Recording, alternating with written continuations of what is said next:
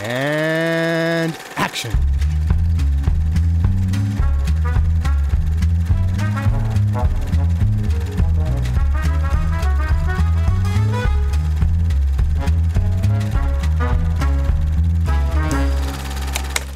Hallöchen miteinander und herzlich willkommen zu Directed by Hayao Miyazaki Episode 9.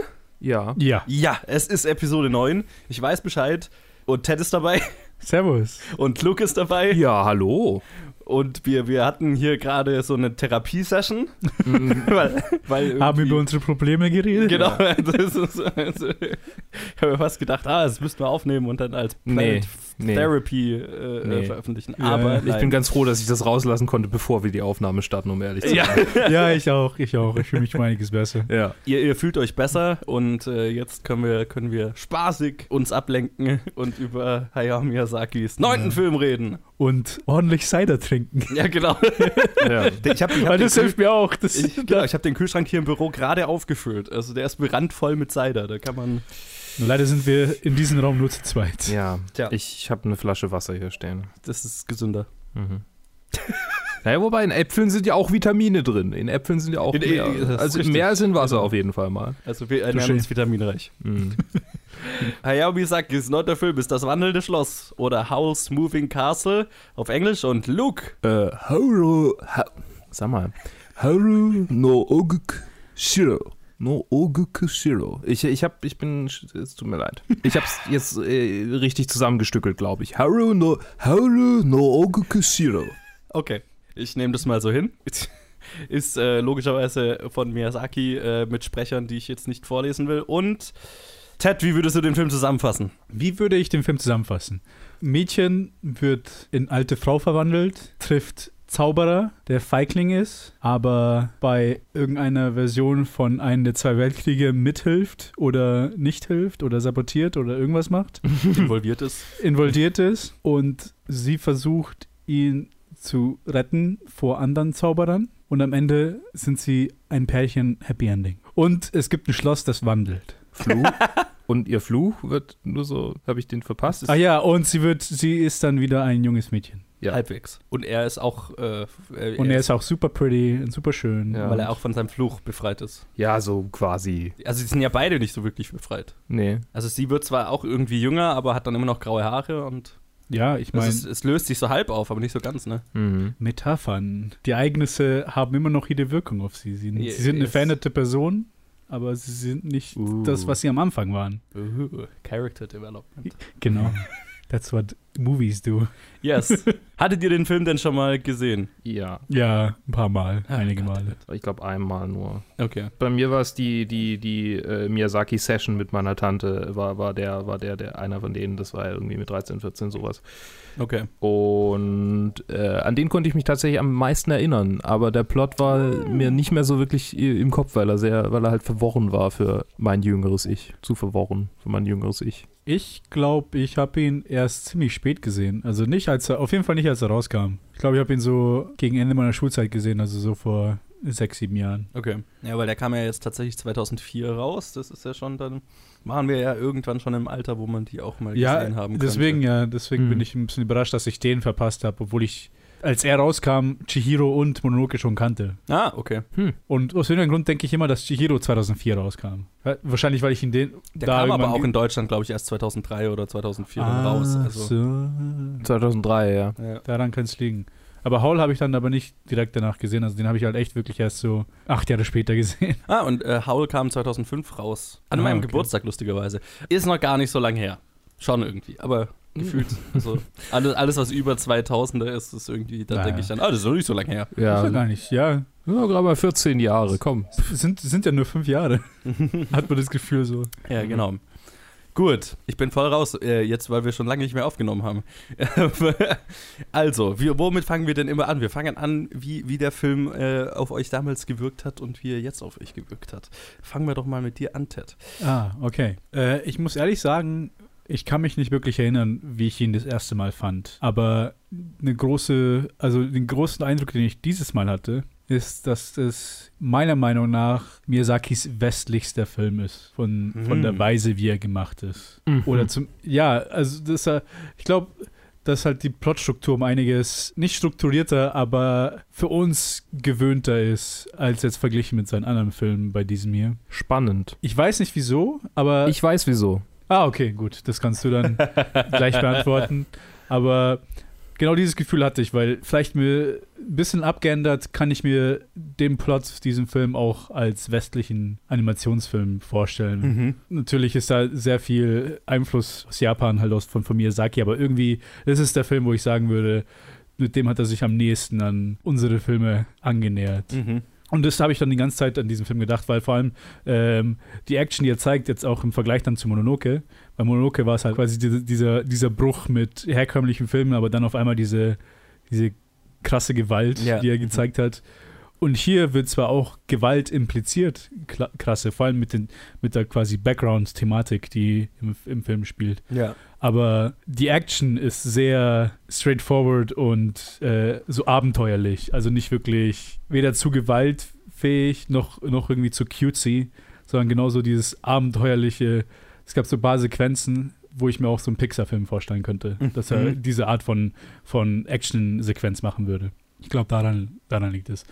Aber ja, das war so der große Gedanke im ganzen Film, als ich ihn gesehen habe. Ein zweiter Gedanke, den ich hatte, ist, dass irgendwie so, ich hatte irgendwie fast das Gefühl, dass er sich eine Grundidee aus jedem Charakter aus Chihiro genommen hat und dann hier so auf eine andere Weise reingetan hat. Mit Hm. dem jungen fliegenden Zauberer, Chihiro der Drache, mit den Right. zwei Hexen, eine gut, eine böse Mhm. okay, jetzt hier nicht Schwestern, aber halt immer auf, auf einer gewissen Weise vorhanden. Dann halt natürlich das, der weibliche Protagonist, eine junge Frau, die sich auf eine Weise verändert. Bei Chiro halt in eine neue Welt, die sie reingeht. Hier halt wird sie zur Oma. Und sie muss in einem äh, sehr äh, speziellen Gebäude arbeiten. Ja, ja, also ich hatte das Gefühl, er hat so eine Grundidee rausgenommen aus Chiro und dann in einem ganz anderen Setting hat er sie reingetan. Natürlich hat sich dann ganz anders entwickelt. Also die Ja. Charaktere haben bis auf diese eine Idee nichts miteinander zu tun, Ja, aber irgendwie habe ich so ein paar Parallelen immer gesehen, schon. Die ich ganz interessant fand. Und ein, ein Badezimmer spielt auch hier eine große Rolle. Ja, stimmt. Stimmt. Aber ich gehe mal weiter an. Luke, kannst du meine Sache beantworten? Wieso Ja, ich denn das gedacht Äh, habe? es basiert äh, auf einem äh, Roman von Dia Diana Wynne Jones äh, namens Howl's Moving Castle. Oh. Von einer Waliserin. Ja. Und, äh, Oder, äh, ach ja, Diana Wynne Jones übrigens ähm, gecredited in der japanischen ähm, äh, Version als Diana Wynne Johnson. Steht hier original so auf IMDb, finde ich sehr witzig. Ja, ähm, ist cool. Genau, daher vermutlich die westliche Pro Plotstruktur, auch wenn Miyazaki den natürlich als Screenplay dann angepasst hat, den Roman, aber Sehr es ist sogar, ein, ja. Und er hat ihr sogar ein privates Screening ähm, gegeben, bevor der Film rauskam. Also er ist ein Jahr bevor der Film in England rauskam, äh, extra nach Wales geflogen right. und hat mit ihr den Film geguckt. Krass, okay. Ja, Ja, sehr respektvoll. Nee, ich, äh, es ist auch nicht irgendwie so in der Romanvorlage, habe ich auch, glaube ich, gelesen, dass da dieses ein, diese Tür, diese magische, eigentlich nach Wales führt, in Mhm. quasi Howells äh, Ach Original so. äh, zu Hause Mhm. sozusagen. Ja, und es Ah, sind okay. also mehrere Dinge, die mir, die mir zum Beispiel, also um es, äh, auf Joes Ursprungsfrage zurückzukommen, ähm, das erste Mal, als ich den Film gesehen habe, war, glaube ich, das erste Mal, dass ich überhaupt dieses Miyazaki-Feeling oder dieses Studio Ghibli-Feeling, dass man, dass ich jetzt bei den anderen Filmen fast durchgängig immer irgendwie hin und wieder mal gespürt habe. Ähm, also bei manchen ja nicht, aber dann hört euch einfach nochmal die alten Folgen an, wenn ihr wissen wollt, welche. aber das war der erste tatsächlich, bei dem ich das richtig äh, gespürt habe, weil das war bei der, bei der Watch-Session auch so der erste Film, den wir halt angeguckt haben, von den Ah, okay. drei, die wir da gesehen haben. Und deshalb war es so prägend für mich irgendwie bei diesem ganzen Miyazaki-Ding, weil ich immer an den gedacht habe, wenn ich an Miyazaki gedacht habe. Nicht an Mononoke, nicht an Chihiro erstmal oder auch, in, auch nicht an, an Totoro, sondern, sondern an, an House, House Moving Castle, was ja irgendwie eher einer von den Filmen ist, die vielleicht ein bisschen weniger populär sind als die anderen drei, die ich jetzt Mhm. genannt habe. Ich hatte kaum was über den gehört, also bevor ich Ja. ihn jetzt Ja, eben. Und es-. Ich kannte den Namen, aber das war's dann auch. Ja. Und also dieses ganze, dieser ganze Look, äh, dieser ganze Appeal, den fand ich irgendwie auch, der, der, der hat mich voll mitgenommen. Irgendwie dieses, dieses weirde Schloss und dieses ganze weirde Setting. Und deshalb Mhm. mochte ich auch, mochte ich auch Chihiro ähm, dann dadurch, dass ich den dann danach vollständig gesehen habe, erst ähm, mochte ich Chihiro irgendwie mehr, als ich es vielleicht sonst gemocht hätte. Weil das mich gleich so ein, also ich, ich sehe da so auch diese Parallelen zwischen den, zwischen den Charakteren und den Charakterarchetypen. Mhm. Und ich glaube, das ist einfach irgendwie so eine, Vielleicht hat er halt gerade die Bücher gelesen. Ähm, er arbeitet ja ohne Skript. So, ähm, er, er, macht ja irgendwie so ein Storyboard, aber, aber er lässt sich quasi einfach so ein bisschen, bisschen ähm, laufen. Und ich mhm. glaube, er hat vielleicht einfach versehentlich sowas ähnliches aufgebaut äh, wie das Buch. Vielleicht hat er gerade auch das Buch gelesen. Das basiert schon auf dem Buch. Also ich meine. Nee, nee, ich meine, ich meine, vielleicht hat er bei Chihiro, also Chihiro gemacht also hat, Chihiro, okay. Howl's Moving Castle gelesen und dann halt versehentlich so die Charaktere so angelegt. So könnte ich mir das. oder hat sich einfach generell. Ich, dieses, die zwei bösen Hexen, das gibt es ja in allem Möglichen. Das gibt es ja auch in, ja, in ja. Wizard of Oz im, im, im ja, Prinzip. Genau. Und äh, also nee, die, die Böse und die Gute und ähm, irgendwie das, ja, also letztendlich ist es ja auch ein bisschen Wizard of Oz, äh, so mit dem, mit dem, äh, mit der Vogelscheuche? Vogelscheuche ist das Wort, genau. Ich habe gerade nur das englische Wort im Kopf gehabt. Mit der Vogelscheuche und überhaupt diesen, äh, dem, dem, dem Hund, der intelligent ist, der übrigens die gleichen Füße hat wie Ponyo, fällt mir gerade auf. Die, die Füße von dem sind gleich gezeichnet wie die, wie die von Ponyo in ihrer, in ihrer aber egal. Äh, oder, oder das, das Feuer, das, äh, das Lebende, also der Feuerdämon, der Feuergeist, äh, ich weiß nicht mehr, wie es übersetzt war. Also das sind so, das sind so Elemente, die mich alle irgendwie an, an Wizard of Oz auch erinnern. Und generell ja. einfach, das ist so, so ein richtiger Sagenfilm irgendwie oder Märchenfilm. Voll, ja. Und jetzt habe ich wenig darüber geredet, wie sehr er mir gefallen hat. Der hat mir sehr, sehr, sehr gefallen, als ich ihn nochmal gesehen habe. Und ich habe ihn auf Englisch gesehen, mhm. mit Christian Bale als äh, Howl hat mich schon ein bisschen abgelenkt manchmal. Where is he? Where is he? ja, aber aber davon abgesehen, also die, die, ganzen, die ganzen Stimmen waren großartig eigentlich äh, getroffen. Mhm. So die, die restlichen. Also Emily Mortimer, Emily Mortimer, die unter anderem auch irgendwie im neuen äh, Mary Poppins mitspielt, äh, die war die junge Sophie und die ältere Sophie wurde von Gene Simmons gesprochen, was mhm. deren letzter, äh, letztes äh, Filmprojekt war, bevor sie dann ja. starb. Warte, ich habe gerade Gene Simmons. Nicht Gene Simmons mit G-E-N-E, -E, sondern ähm, J-E-A-N. Okay. Nicht der von Kiss. ich, war, ich war für eine Sekunde, ich war. Nicht der von, von Kiss. Gene, von Gene Simmons gesprochen, ich war. Ja. What? ich Weird muss choice. diesen Film sehen. Und dann hast du gesagt, bevor, bevor er gestorben ist, was? Also überhaupt, also sie, sie, er hat irgendwie so ein paar, ein paar alte Hollywood-Schauspieler, also äh, Hollywood-Schauspielerinnen so aus der Golden Age of Hollywood irgendwie mhm. äh, in diesen Film reingezogen. Und das finde ich großartig. Also das ist halt so, so ein Alt-All-Star-Cast, weil es halt zwei ältere Figuren gibt. Ja. War doch bei Chihiro doch ähnlich, oder? Da war, ja. ich hatte das Gefühl, dass Yubaba auch von einer ganz bekannten Schauspielerin gesprochen wurde. Ja, doch, stimmt. Das war. Ach, genau, äh, äh, Lauren Bacall hat genau. ja hier die Witch of the Waste gesprochen. Ja, Witch of the Waste ist halt auch eine Re Referenz wieder ja, zu Wizard of Oz. Ja. Ja, ja. Ähm, und Lauren Bacall hat ja irgendwie mit ihm, ihm nach dem Film oder irgendwie so, ist doch diese, diese Story, die auch in der Do die ja auch in einem Film vorkommt, den wir eventuell noch besprechen, dass äh, sie dann hinterher zu, zu äh, Miyazaki gegangen ist und gefragt hat, ob er Single, ob er Single ist.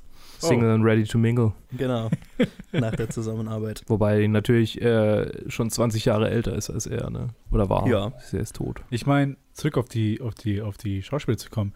Die alle Filme sind progressiv, immer, haben immer größere und größere Namen in die Produktion mit reingehauen. Die nächsten zwei Filme sind die, die halt wirklich ja All-Star-Cast haben. Ponyo und mm. äh, the, mm. äh, When the Wind Rises, uh, The Wind the Rises, Wind Rises ja. haben beide halt einen Cast, wo ich, wo ich fast, wo ich es fast bereut habe, dass ich sie auf Japanisch angeschaut habe. Ich dachte, ah.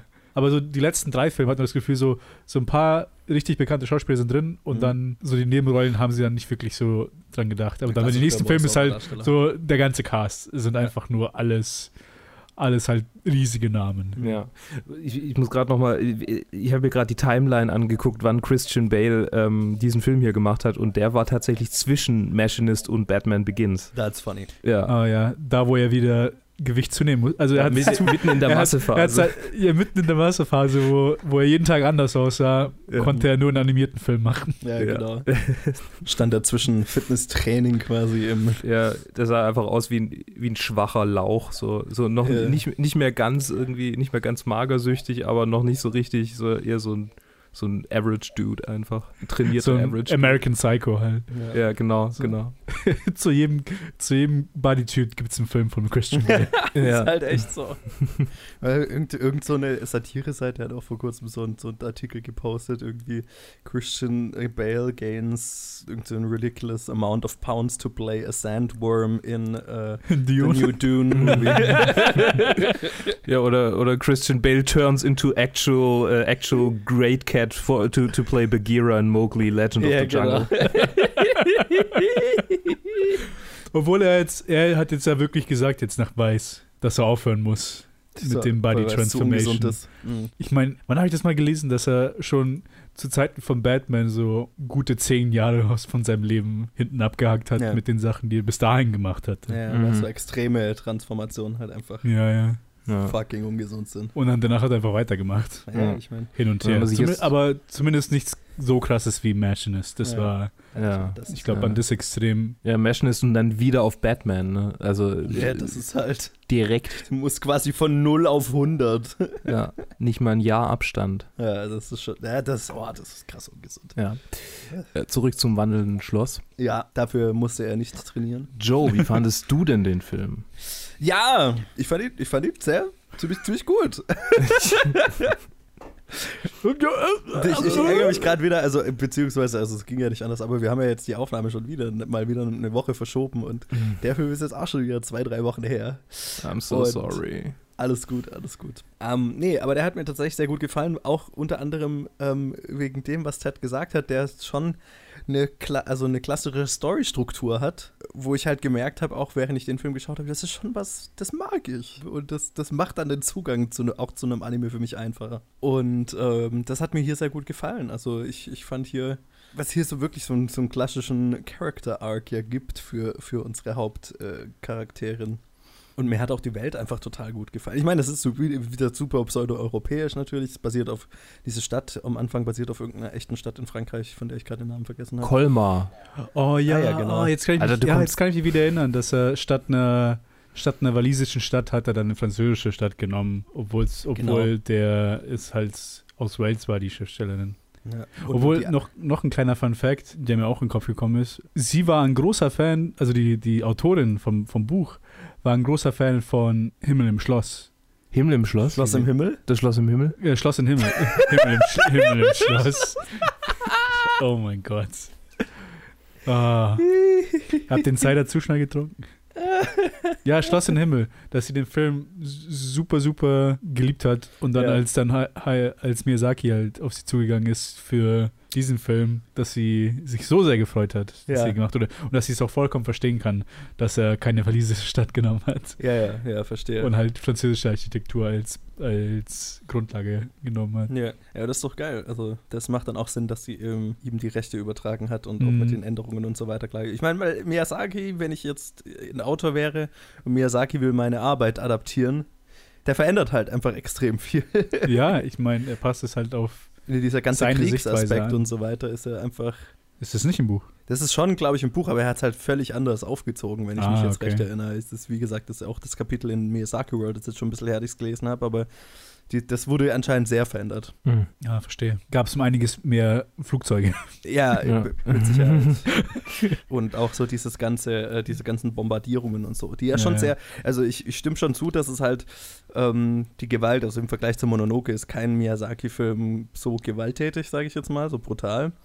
Aber so diese Bombardierungssequenzen hier, die sind schon nicht ohne, sage ich jetzt mal. Und ähm, also in dem Buch wurde da sehr, wieder sehr an, an, dran erinnert, dass Miyazaki ja die Bombardierung von, von Tokio und so weiter miterlebt hat und quasi Mhm. wie seine Straße in Flammen stand und so weiter. Und das ist wohl, also gibt es ja auch eine Sequenz in diesem Film, wo, wo sie dann durch diese brennende Straße läuft und diese, diese, diese, gerade diese Shots dann aus dem Flugzeug raus, wo die Bomben fallen und du dann diese, diese Feuerwalzen durch die Straßen gehen siehst, das fand ich schon, die waren schon Impact. Die haben schon, die haben schon eingeschlagen bei mir.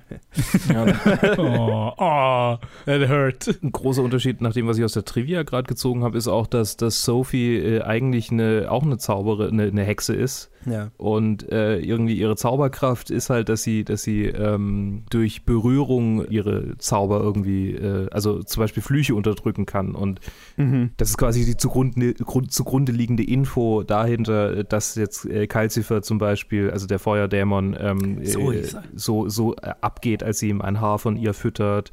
Und dass sie Mhm. je nach ihrer Laune irgendwie ihr Alter wechselt. Und ähm, im Buch besiegt sie dann die Witch of the Waste am Ende mit, äh, mit einem Feuerdämon. Mhm. Also im Buch ist dann The Witch of the Waste wirklich bis zum Ende eine Antagonistin. Ja, Es macht Sinn, dass Miyazaki das, dass er das auf so eine Weise geändert hat. ja ich finde es auch viel besser. Das ist, das ist einer meiner Lieblingscharaktere überhaupt. Ja, extrem. Sie ist so lustig. Oh mein Ja. Gott. Fand ich eine super interessante Entscheidung. Also ich, ich, ich, ich fand sie skurril, ja, die das Entscheidung. das Also als, als, dann, ne, als sie dann halt wieder vorkommt und so, oh, okay, I guess sie ist nicht die Antagonistin des Films. ja, ja. Mhm. Und so, okay, mhm, schauen wir mal, was draus wird. Und ich meine, dann ist sie einfach so ein Comic-Relief-Charakter halt die ganze Zeit, ne? Ja, nicht, nicht komplett, nicht komplett. Also äh, sie, Nicht komplett, ja. sie hat ja schon immer wieder disruptive Funktionen. Nee, aber mein absoluter Lieblings, Lieblingscharakter war, war der Feuerdämon. Kalzifer. Ja, der, mit der hatte ich so viel Spaß. Und ich fand das ganze Konzept total geil. Ich fand es total faszinierend die ganze Zeit so, Mhm.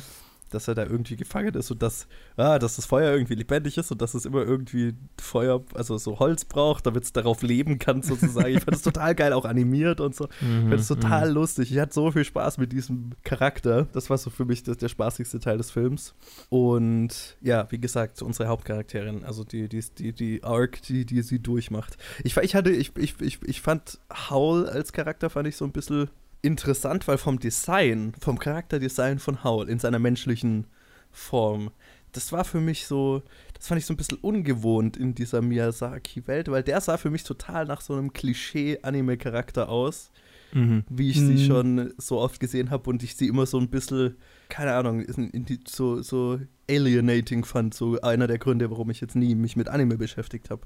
Weil so diese Charakterdesigns jetzt einfach nicht so meins sind. Mhm. Und da, der, das fand ich so witzig, weil ähm, die ganzen Miyazaki-Filme ja da einfach vom, vom Design, von den Charakteren und so weiter einfach total mich überrascht haben, weil sie so anders sind. Mhm. Und dann haben wir hier mit Howl so einen Charakter, der so voll, voll aussieht wie, wie diese ganzen Anime-Klischee-Charaktere, mit denen ich nie irgendwas anfangen konnte. Ja, die langen Haare, diese Accessoires. So, so die dieses, Bad, dieses Pretty Bad Boy. Ja, ja. Äh, äh, Mhm. Das ich immer weird fand und äh, ich fand ihn auch weird als Charakter, aber Wo, wobei er auch damit ein bisschen auch damit spielt, also Ja. Miyazaki.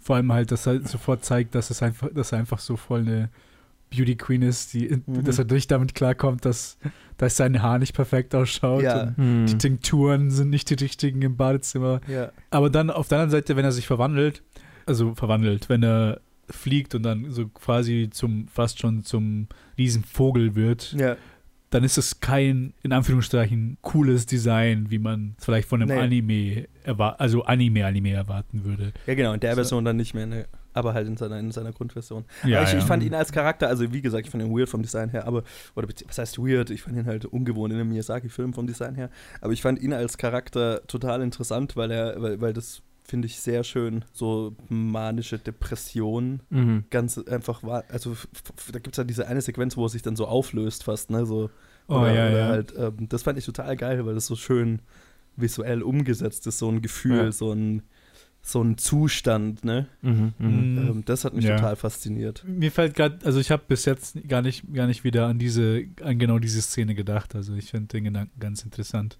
Vor allem, wo es aber trotzdem noch auf eine gewisse Weise humorvoll so abpunktiert ist, weil ja der Grund für seine manische Depression sein Aussehen ist, Oh, ist ja voll Narzisst. sein, seine Haarfarbe. Also ich, ich das, ist, das ist ja voll ein aus Narzissmus geborenes. Ja, ja, wo er dann halt schon fast wirklich in sich zerfällt, Ja, genau. weil er nicht damit klarkommt. Ja, ja er, ist, er ist ein interessanter Charakter und ich habe so das Gefühl, er ist wieder das Miyazaki Self-Insert in dem Fall. Wo, ja, Vermutlich, keine Ahnung. Vermutlich. Ja, ja, ich, ich bin mir sogar ziemlich sicher, weil, weil also, hm, wir, wir werden in den nächsten Episoden noch drüber reden, aber ich finde, Miyazaki ist irgendwie dann. Ich, ich habe immer so, hm, will ich zu viel verraten, was wir noch machen, aber Ja, er deckt, glaube ich, mit jedem Film noch, ein, ein, noch, noch ein weitere, eine weitere Seite auf äh, von sich.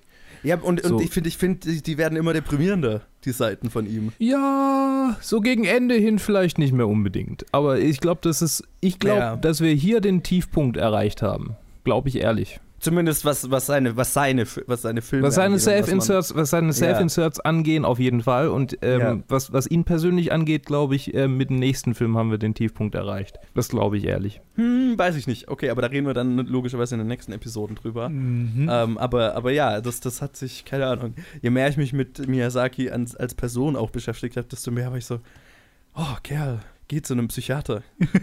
Du, Ja. du, du, du leidest offensichtlich unter, unter Depression oder was weiß ich. Also ja, ja. das ist, das hat mich so ein bisschen runtergezogen, die letzten Kapitel von dem Buch auch, wie, Mhm. wie fucking pessimistisch der wurde in seinen, oder immer noch ist, also halt bis, bis, wo er sich dann so voll aus dem öffentlichen Leben zurückgezogen hat gegen Ende, aber so quasi in allem nur noch so das Ende der Menschheit gesehen hat und irgendwie, ja, so, so also ich habe in den letzten Episoden ihn immer als Grumpy Old Man beschrieben und das wurde eigentlich nur noch schlimmer, Mhm.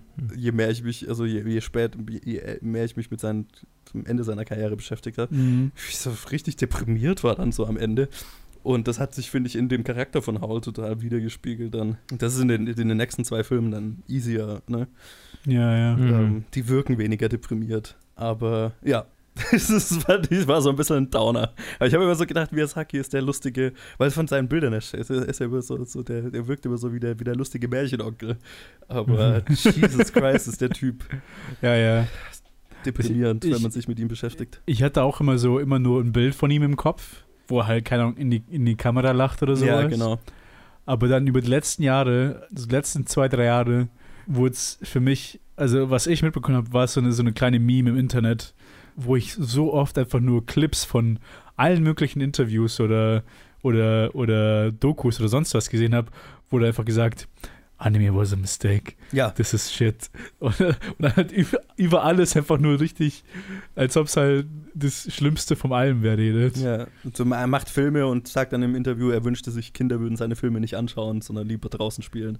Ja, ja. So. Wusste, wusste so keine, ja. Ich glaube halt, dass er, dass er, ein, dass er, dass er vieles äh, stark internalisiert und dann lange drüber nachdenkt. Und je länger man halt Definitiv. über so über, drüber nachdenkt, desto er ist halt ein wahnsinniger Perfektionist und je länger er über über äh, bestimmte Entscheidungen in seinen Filmen nachdenkt, desto mehr versteht er, dass äh, da Botschaften drin stecken, die man rein interpretieren kann, die Kinder vielleicht gar nicht unbedingt kapieren würden, ähm, von denen er denkt, oh, das ist eigentlich nichts für Kinder. Ich glaube gar nicht mal, dass es das ist, ehrlich gesagt. Nee, nee, also das ist nur einer der Aspekte, die, Ja. die äh, aber ich glaube, je länger man halt einfach über das eigene Werk nachdenkt, desto mehr findet man irgendwelche Dinge, die einem, die einem nicht gefallen und die man, äh, von denen man denkt, ähm, ja, und, und das ist ja diese, diese, ähm, dass es, dass es immer schlimmer wird. Also ich weiß, ich weiß, ich verstehe, ich, ich erinnere mich gerade nicht mehr an das, äh, den Fachbegriff dafür, aber dass man quasi vom einen Schlechten aufs nächste Schlechte rückschließt Mhm. und am Ende ist man dann irgendwo ähm, ganz, ganz am Boden. Ich glaube, das ist halt auch so was Typisches für Leute, die an Depressionen leiden. Ja, 100 Prozent. Also ich bin, also ich, ich bin kein Psychologe, ich möchte möcht hier nichts diagnostizieren, aber also das, das, das habe ich schon oft über ihn, über Psychoanalysis-Podcast. ihn gelesen. Dass, und Naja, hat ich meine, er über- sagt es ja von sich selber. Er, er sagt auch. von sich selber, dass er manisch-depressiv ist, aber ja, ja. Äh, ja, also das, boah, das, ja, wie gesagt, hat mich so ein bisschen runtergezogen, als ich mich dann so mit ihm Ja, beschäftigt habe. Aber und eben in Howl habe ich das halt super wiedergefunden. Mhm. Mhm. In dem, in dem Charakter, vor allem so diesem, also er hat ja kein Herz oder so. Das ist ja so irgendwie sein, sein Fluch. Aber ein Stück weit fällt es mir dann auch schwer, mich komplett da rein zu versetzen in solche Leute, weißt du? Hu- ja, 100 Prozent, ja. Die, die, die gar nicht, also dieses, er hat kein Herz, das bedeutet ja im Umkehrschluss, er kann gar nicht zufrieden werden, er kann gar nicht glücklich werden. Aber genau, ja. Ich glaube, ich glaube halt, ähm, weiß nicht, das, das kann ich gar nicht verstehen einfach. Und Ja. Vielleicht, vielleicht, wenn ich, wenn ich in 30 Jahren dann selber ein Grumpy Old oder in 40 se- selber ein Grumpy Old Man bin, vielleicht ist es dann anders, aber aktuell. Ja, ich, ich glaube, es ist halt, wie gesagt, wie ihr erwähnt habt, das ist weniger Grumpiness und mehr halt wirklich De Depression. Ja, also Weil, wie gesagt, ähm, ich habe ich hab früher gedacht, also in den letzten Episoden habe ich immer von Grumpy Old Miyazaki gesprochen, aber weil es sich für mich so angefühlt hat und dann, je mehr ich drüber gelesen habe, desto mehr, oh, das, ich glaube, das, ist- das geht ein bisschen tiefer.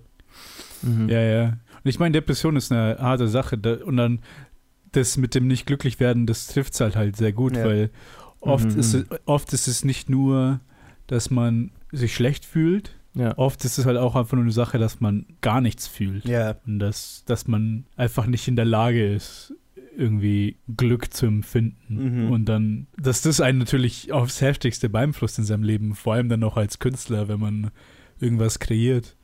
Und dass das, dass das auf jeden Fall auf irgendeine Weise halt auch einfließen wird in, in, in sein Werk, ist, ist auch klar. Und bei Howl ist es halt, hat sich halt wirklich rauskristallisiert in diesem Charakter.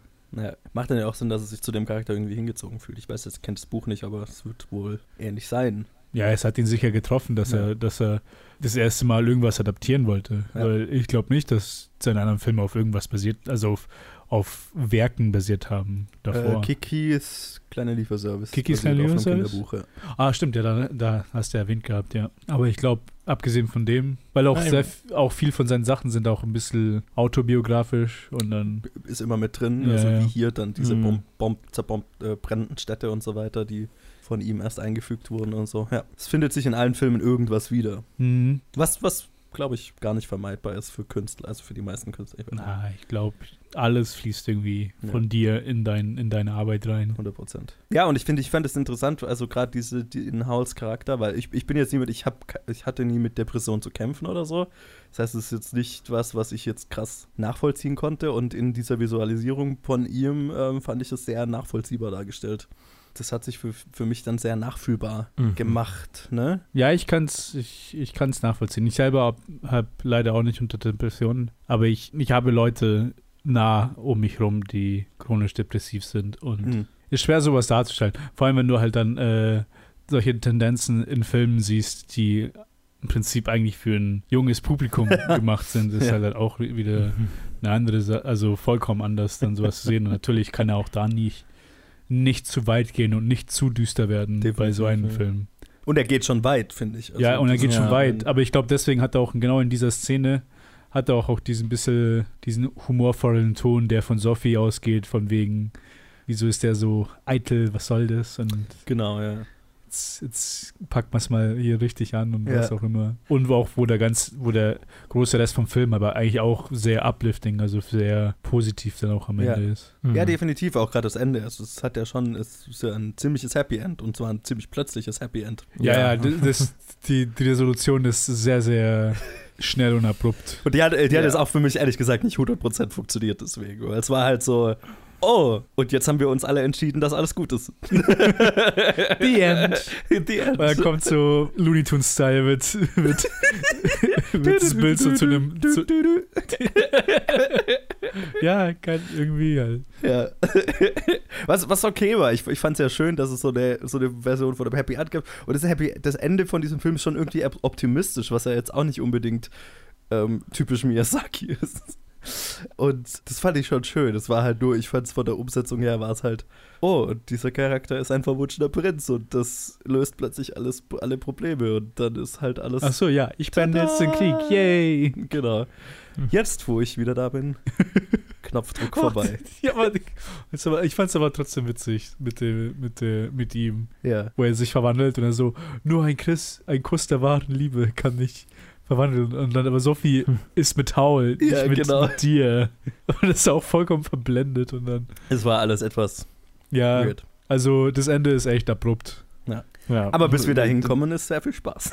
Es wird wahrscheinlich auch äh, an der Skriptlosigkeit, auch wenn es natürlich ein Buch gab, aber er hat es ja verändert. Ja. Ähm, Naja. Einfach, ja, er macht halt irgendwie so, wie er es fühlt. Und ich Total. glaube, er fühlt einfach Ja. keine Enden. So, das habe ich immer mal wieder das, Gefühl bei seinen Filmen. Bei jedem einzelnen Film habe ich in dem Buch dann gelesen, dass er Probleme hatte, den Film zu beenden, ein Ende zu Mhm. finden. Ja, bei ja. jedem fucking einzelnen Film. Ja, weil er sich Ja, aber er einfach kann halt auch keinen Monty Python pullen und ein Polizist reinkommen soll. äh, Ja, genau. Und sagen, This is too silly. We'll end it. 100%. Und ich finde, man merkt es seinen Filmen auch total an. Also seine, Mhm. Ich finde, seine Filme wirken so unkonventionell, einfach weil sie so ein bisschen Stream of Consciousness mäßig Mhm, funktionieren, weil sie so strukturlos sind auf eine gewisse Art und Weise und dann Mhm. halt irgendwann ein Ende finden. Und das, Ja. das, das ist, glaube ich, auch so ein Grund, warum jetzt nicht jeder Film so für mich jetzt so krass, ich weiß nicht, ich, ich mag wohl, ich mag wohl eine klassische Struktur oder eine gewisse Form von Struktur, habe ich festgestellt. Aber ich glaube nicht mal, dass es daran liegt, was man mag, was man nicht mag. Es, ich meine, allein, so wie du es gesagt hast, jede Art von Ende bei einem strukturlosen Film muss halt irgendwie reingedrückt werden, weil die Struktur keine quasi nicht zu einem Ende hinführt. Ja. Das heißt, irgendwann muss einfach wie ein Faden einfach gesch- durchgeschnitten werden, weil ansonsten wird es einfach weitergehen. Ja. Und das merkt man halt bei seinen Filmen.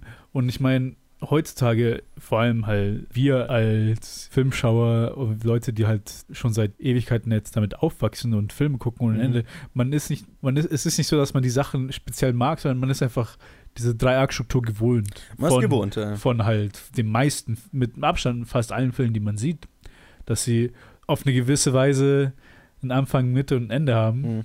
Und halt von A nach B nach C gehen. Und wenn halt wirklich so ein Stream of Consciousness mäßig halt jemand äh, Filme macht und sich einfach irgendwie an einem Storyboard halt sich quasi führen lässt, mal schauen, wo es halt hingeht, dann ist halt schwer, wirklich dann diese Arc zu haben.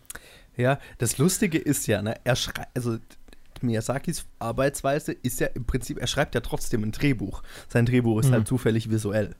Ja, Aber ja. Da er das Drehbuch schreibt, während er den Film schon macht, also bei jedem, äh, er macht im Prinzip einen First Draft und dann kommt zumindest nur zu einem, zu einem zweiten, zu einer zweiten Version vor dem Drehbuch. Weil ein normales Drehbuch schreibst du ja auch so, also, oder zumindest ist eine Arbeitsweise, ein Drehbuch einfach anfangen zu schreiben und dann schauen, wo man hinkommt. Ja. Und dann überarbeitet man es halt und dann überarbeitet man es nochmal und überarbeitet man es nochmal. Aber da hat er ja gar nicht die Chance dazu. Ja, ja, Weil weil das Überarbeiten immer- kommt halt Der Film wird ja Arbeiten. gemacht Ja, ja. währenddessen. Ja. Und dann kommt er halt irgendwann zu einem Ende oder findet halt sein Ende oder findet es halt nicht und kommt dann irgendwann dahin und dann ist das halt das Ende. Ja, Und das ist lustig. Und hier, ich meine, hier, der Film wir- wirkt mehr nach einer Struktur oder hat mehr eine Struktur, einfach weil es auf dem Buch basiert. Und so ein Hm. Setup hat, das, das mehr so eine klassische Struktur ist. Also wir haben den Fluch und der Fluch will gebrochen werden. Und wir haben viele Charaktere, die, die, die eine Kl- Entwicklung durchlaufen im mhm. Laufe dieses Films. Und dann ist halt, das Ende ist ja auch, passt in diese klassische Struktur schon irgendwie rein. Es kommt halt sehr abrupt, während hier die Polizei oder was auch immer vorbeifährt. ja, es ist halt wirklich so ein, Abrupt. so ein, Ja. so ein Märchenende halt. Ja. So, and they have lived happily ever after. Genau, ja. The end. Ich meine, ist es ja auch ein Märchen. Ne? Ja, ja, ich meine 100%, deswegen ja, das, Deswegen- Mhm. holt es einen jetzt nicht komplett raus aus der Erfahrung, also aus dem, Ja. ja. aus dem Erlebnis, aber es passt auf eine gewisse Weise doch dazu. Aber in dem, man merkt es halt dann, wenn der Film aus ist, so, wow, okay, das war jetzt, die letzten fünf Minuten waren jetzt sehr schnell. Ja, genau. Hm. Vor allem, weil halt auch die Sequenz direkt davor halt auch so persönlich ist, wo Sophie durch diese, quasi durch diese Tür in die Vergangenheit tritt, zu Howl als kleinen Jungen Mhm. Mhm. und wie er halt im Prinzip den Fluch bekommt, was halt auch wieder alle möglichen Metaphern sein können, als, als Kindheitstrauma Ja, oder ja, sonst was. Trauma an sich, ja. Und vor allem halt dann noch mit, mit der Verbindung zu, zu, den, zu der Kriegshandlung und mit Miyazakis eigener Verbindung mit dieser Thematik ist Mhm. halt dann auch klar, wenn er während dem Krieg aufgewachsen ist, dass das halt ihn auch fürs Leben halt begleiten wird. Mhm. Und auch keine Überraschung ist, dass es halt sehr oft solche Sachen auch in seinen Filme mit einfließen. Ja, voll. Und dann hast du halt dieses richtig Persönliche, wo du halt das anschaust. Und dann die nächsten zwei Minuten sind einfach so, hey, hey, we, we solved it. Und nicht, nicht mal we, nicht mal wir, die Hauptcharaktere, sondern hey, der Typ da, der Ja. rumgehopst hat die ganze Zeit, Stimmt, ja. ist ein Secret Prince, der Sohn vom König, der nie erwähnt wurde, ja. der jetzt einfach zu seinem Vater nach Hause geht halt und so sagt, voll- mach Krieg zu Ende. Genau, es ist halt so voll Deus Ex Machina. Es ist so, Ja, ja. hier keiner der Charaktere hat prinzipiell was zur Lösung des Konflikts beigetragen. Ah, Sophie hat den Fluch gebrochen. Mit ihrer Magie. Sure, weil sie ihn geküsst hat. Ja, mit ihrer Magie. Weil Mit- sie ist ja auch eine Hexe. Stimmt. Mit der stärksten Magie der Welt. Liebe. Liebe. Liebe Harry. Liebe. Oh. ja, nee, ist ja, ist ja fair, ist ja fair, aber ja. Vielleicht ist dein Kind halt schon erwachsen geworden in dir und du bist, du kannst einfach nicht mehr die Liebe spüren, die ja solche genau. Filme ist nicht dir schlimm. zeigen wollen. Ich bin, ich bin, ich bin zu zynisch und Du bist zu grumpy old man. mhm, Ja. in my twenties. Äh, heutzutage wird man sch schnell zum grumpy old man. Ja, ja, schon. Ja. Genau.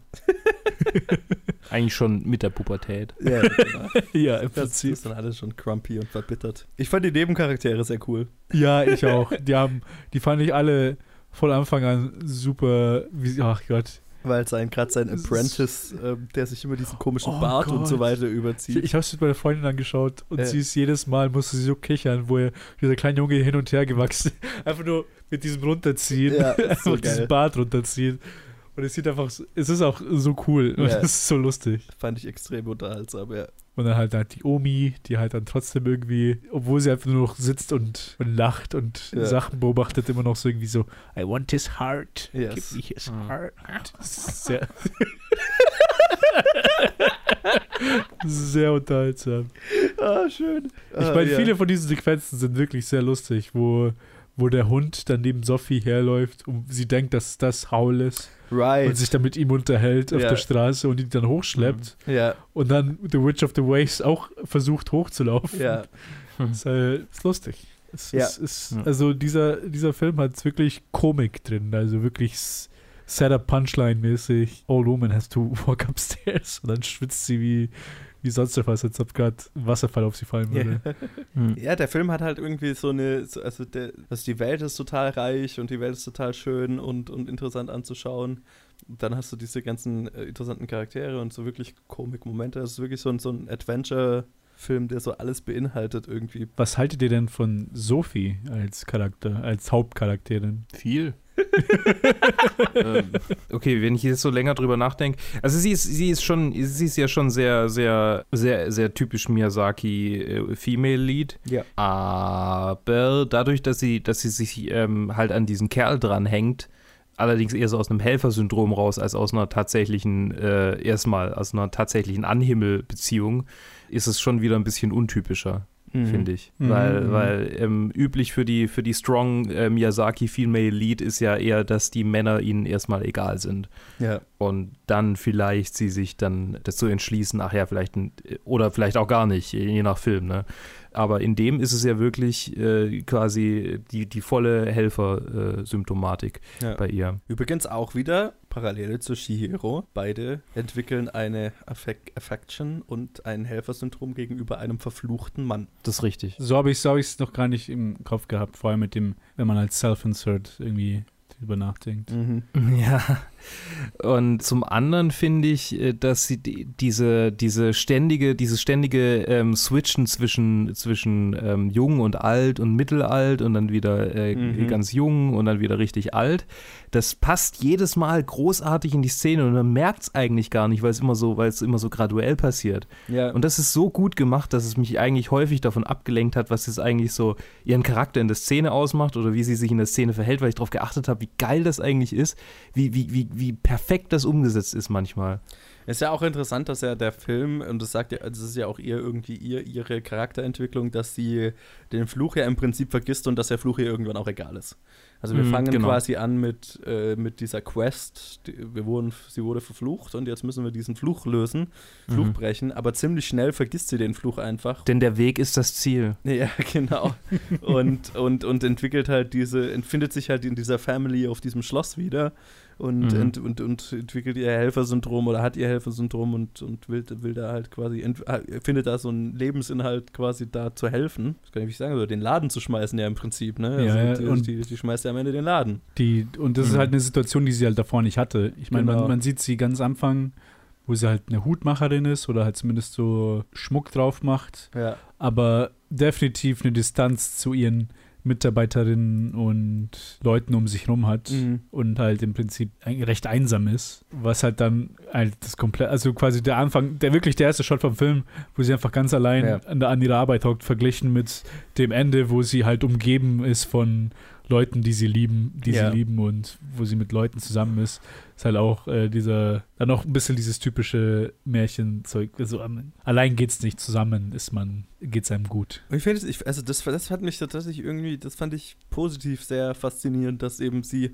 dass wir, äh, genau wie sie, wir vergessen eigentlich den Fluch, unter dem sie, unter dem sie steckt und behandeln dann eigentlich andere Probleme in dem Film und Mai, sie, sie wird, sie, sie, sie wird dann halt wieder jünger über den, über den Film, aber so richtig, also der Fluch wird ja nie gebrochen, es ist ja einfach nur, ihr Alter spiegelt so ein bisschen ihren Gemütszustand wieder oder ihre emotionale Verfassung aber und am Ende, wo sie halt irgendwie glücklich ist und Glück gefunden hat oder was weiß ich, dann ist sie schon wieder jung, aber es ist nicht weg. Es ist, sie hat immer, wie gesagt, noch graue Haare und so weiter.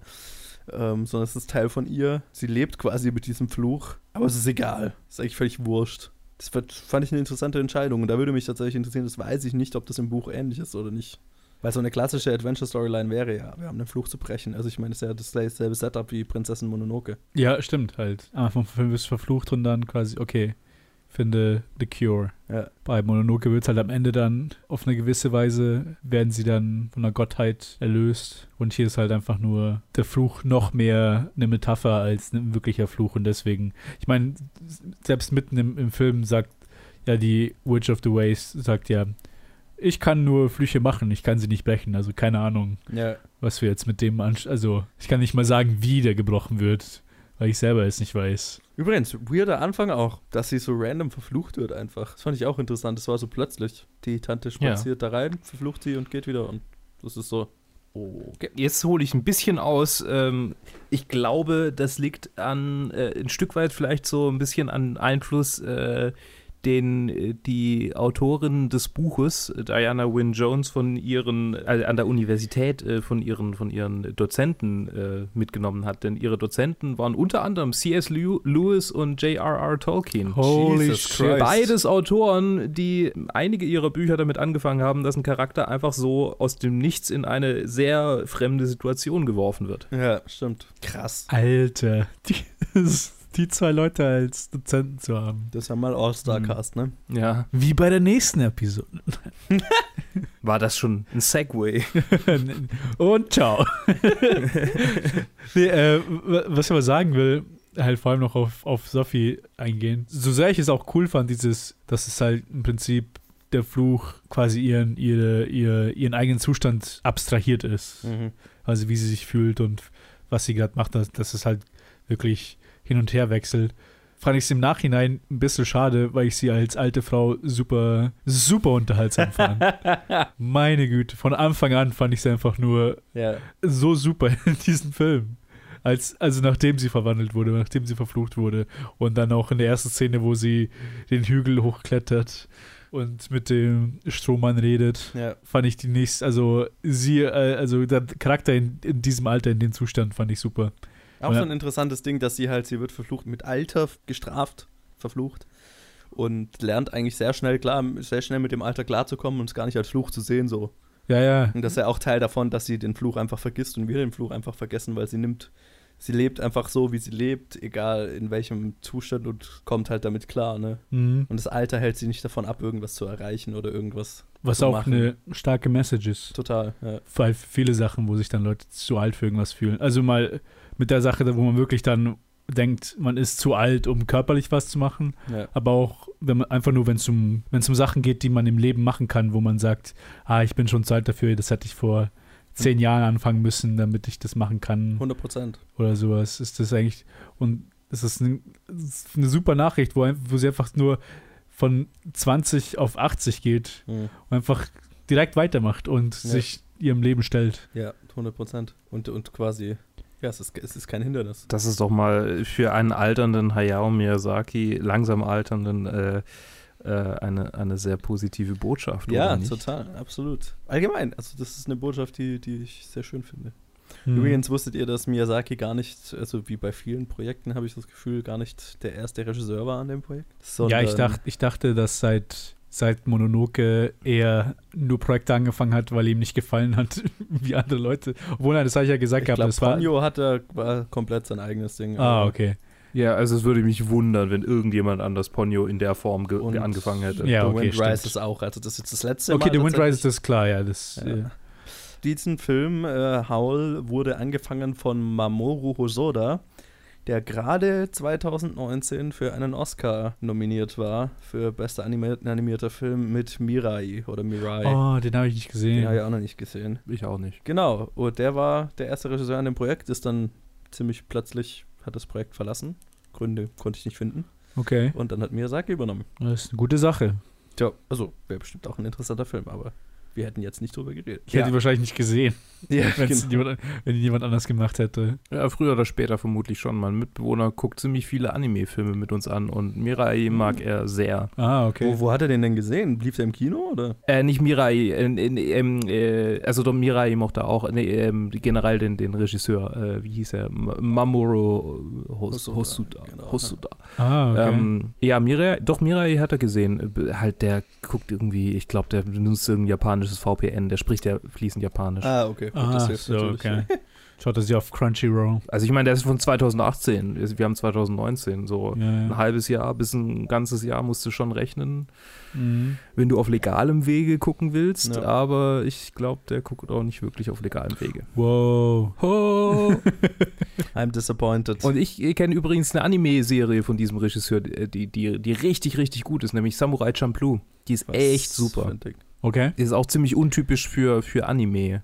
So, und die hat auch eine gute, tatsächlich eine gute deutsche Vertonung, Okay. was sehr rar ist außerhalb von Miyazaki, finde ich. Naja, also das originale Dragon Ball Z hat, da gefällt mir der deutsche Ton besser als. Ja, aber das äh, hat vermutlich eher Gründe, dass du es in deiner Kindheit so gesehen hast und das dann Nee, nee, ich hab's, ist. ich hab's vor, paar, vor kurzem, habe ich sogar mit dem Englischen, mit dem Japanischen, mit dem Deutschen alles verglichen. Mhm. Das Deutsche ist schon ziemlich stark. Es Ja, gibt manche okay. Projekte, wo sie einfach wirklich die, im Endeffekt bei vielen Sachen ist es halt so, wir müssen die richtigen Synchronsprecher aussuchen, die Total, halt wirklich zum total. Charakter passen. Mhm. Bud Spencer und Terence Hill zum Beispiel Ja, hätte ja. niemals so abgehoben in Deutschland, wenn es nicht so viel Liebe drin gesteckt hätte. Das ist genau die Sache und das, ist, das macht irgendwie so für mich gefühlt so 80% aus. Wenn der richtige Hm. Synchronsprecher ausgesucht ist und dann hat man noch so den Raum, wo man es noch wirklich perfektionieren kann. Mhm. Aber wenn, die- wenn die richtige Stimme den richtigen Charakter spricht, dann hat man so sofort so eine so eine, ja, so eine tiefgründigere Verbindung zum Charakter, wenn, wenn das schon, wenn das Visuelle und das Audielle halt irgendwie übereinstimmt, Mhm. gefühlsmäßig. Mhm. Weil es macht dann schon einiges aus. Und keine Ahnung, deswegen will ich mir auch irgendwie so die Miyazaki-Filme auch mal auf Deutsch-Englisch anschauen, weil Ja. vor allem ein paar halt die Casts einfach super ausschauen. Ja, Englisch würde mich tatsächlich mal interessieren. Vor allem, weil ja gerade die späteren alle von, von Pixar Ja, äh, ja, das genau. Dubbing übernommen wurde. Also das Schreiben sowohl als auch das Aufnehmen und so weiter. Und das ist ja schon ein Qualitätsstempel, Ja, auf jeden Fall. ähm, der mich interessieren würde, einfach wie das, wie es, wie es klingt und wie es umgesetzt ist. Vielleicht schaue ich mir Ja. dann noch mal an. Mal schauen. Nicht jetzt. Nicht jetzt. Jetzt hatte ich genug Anime. Ja, Howl's Moving Castle ist interessant. Der fällt für mich, also, hä, ich sag das ständig, der fällt für mich irgendwie raus.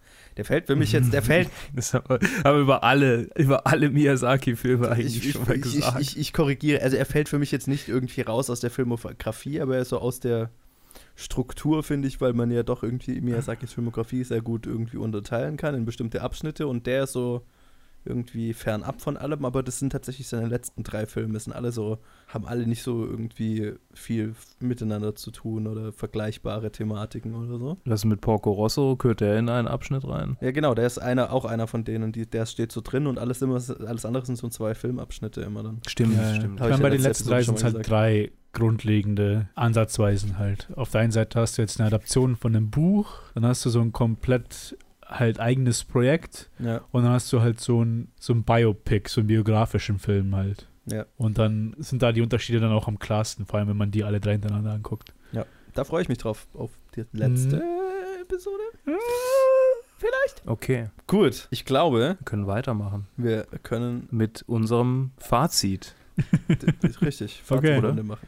Okay, ich mochte ähm, äh, Howl's Moving Castle aufgrund äh, vieler, ähm, vieler Vorlieben in Filmen, die der Film vielleicht auch in mir ausgelöst hat, fast mehr als die meisten anderen Miyazaki-Filme und ich würde ihn in meine Top 3 setzen. Hm. Also ich, bei mir ist tatsächlich auch so, jetzt wo ich mich zurückerinnere, als ich den Film geschaut habe, das ist jetzt leider das Problem, dass wir jetzt halt aufnehmen, lang nachdem ich ihn gesehen habe.